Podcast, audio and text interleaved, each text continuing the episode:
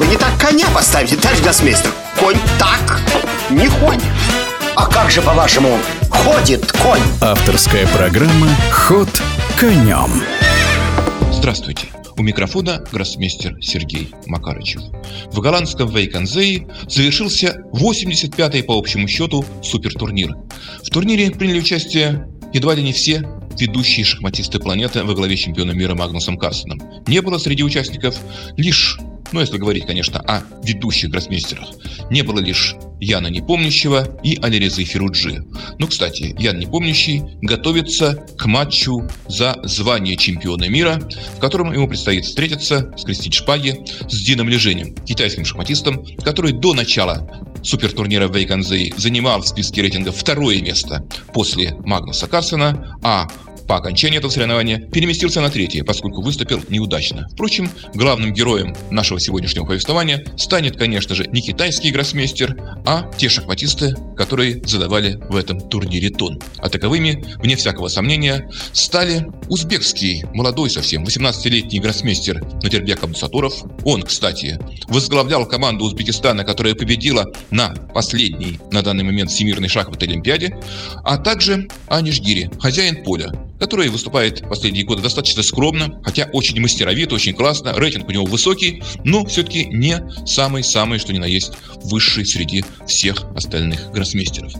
Так вот, что любопытно отметить, уже на старте, вскоре после начала турнира, сначала Аниш Гири блестяще обыграл, разгромил позицию Магнуса Карсона, а затем, уже играя черными фигурами, а не белыми, как Гири, чемпиона сокрушил Надирбека Мусаторов, при этом эта партия, ну, может считаться примером блистательной игры с самого начала и до самого конца, и, безусловно, войдет в число самых-самых памятных, самых значимых творческих достижений Надирбека Мусатурова.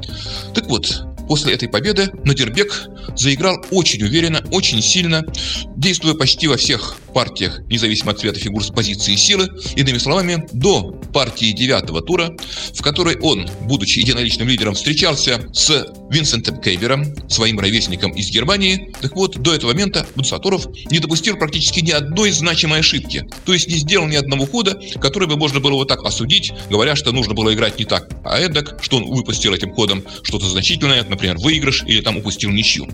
А в партии с Каймером пришлось Абдусаторову вести тяжелейшую защиту черными фигурами, и он устоял. Устоял не без э, благоволения судьбы, хотя надо сказать, что оба шахматиста сложнейшим, необычным, ладейном окончании действовали весьма изобретательно, находили скрытые ресурсы защиты с точки зрения Абдусаторова и обходили эти рогатки, эти ловушечки со стороны белых. Каймер едва не выиграл, но в конце ошибся все-таки, и Абдусаторову удалось сделать ничью.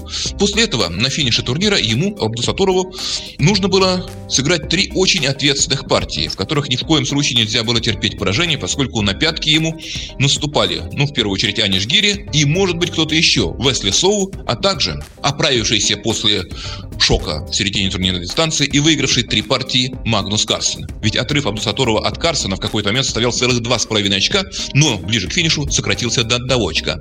Так вот, Абдусаторов должен был не проиграть. Не проиграть, ну, правда, играя белыми, это сделать относительно легко. Он завершил партию с Дином Ближением в десятом туре в ничью, без особых приключений все это происходило. Затем он сделал две ничьих черными, а это было уже сделать не так легко, встречаясь с Анишем Гири, но Абдусаторов прекрасно разыграл дебют и легко, так сказать, вышел на уравнение шансов, даже чуточку лучше у него было, и было зафиксировано ничья. А затем он, Абдусаторов, сделал ничью с Весли Соу, шахматистом, который в случае своей победы над ним мог сам включиться в борьбу за первое место. Но Соу, так сказать, тоже не ну, поставил определенные психологические проблемы перед Абдусаторовым, но тут прекрасно с ними справился. И вот перед последним туром ситуация в турнире была следующая. Абдусаторов опережал на пол очка Ани Шигири и на очко еще двух преследователей, а именно чемпиона мира Магнуса Карсона и Весли Соу. И все зависело, почти все в этом соревновании в последнем туре от того, как Абдусаторов сыграет белыми с Ван Форестом, шахматистом, шедшим в нижний, ну не в нижний, но ниже полтинника, ниже 50% его баланс был. И также от партии Гири Рапот. Ну, надо сказать, что Рихард Рапот, бывший венгерский, а ныне румынский шахматист, очень неплох, очень хорош. Он участник турнира претендентов, и после неудачного старта он начал выигрывать партию за партией и вышел на очень приличный рубеж. То есть, если бы обыграл Гири, то просто включался бы, вклинивался бы в группу лидеров. Хотя на первое место претендовать, разумеется, не мог.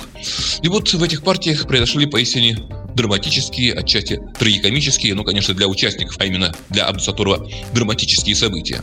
Во-первых, Рихард Рапот, разыграв очень рискованное начало черными против Ани Шигири, затем смог нейтрализовать давление соперника, ну, судя по всему, Рапот сознательно шел на это, хорошо знал эти позиции, и действительно, когда уже все было позади для него, все самое неприятное, а плохо у черных не было ни в один момент, он решил сыграть на перехват, резко пошел королем вперед, и вместо того, чтобы сохранить равенство, отступив назад, назад. И пойдя крайнем вперед, он подставился под несложный удар соперника и тут же потерпел поражение. А что касается Абдусаторова, то он, играя белыми, ну, словно бы разрывался между двумя задачами. То ли выиграть, попытаться выиграть у Анфореста и гарантировать себе победу независимо от исхода партии Гири Рапот, то ли довольствоваться малым, сделать ничью и ждать. Ждать, что сделает Гири, и если он бы выиграл Рапота, тогда был бы назначен тайбрейк, который не влиял на призы, получаемые участниками, но все-таки номинально победителем турнира оказывался победитель этого самого дополнительного перебоя, а именно тайбрейка. И вот Возможно, Абдусатуров перехитрил сам себя. В какой-то момент его позиция была достаточно долгое время лучшей, и он, вместо того, чтобы довольствоваться малым, решил рискнуть, пошел вперед. Ван Форест очень четко справился со своими задачами, которые встали перед ним, выиграл эту партию, перейдя в контратаку, и лишил Абдусатурова первого места. Таким образом, победу на турнире одержал, занял первое место Аниш Гири, хозяин поля, а Андербек Абдусатуров, я считаю, главный герой этого соревнования, остался лишь вторым. Ход конем.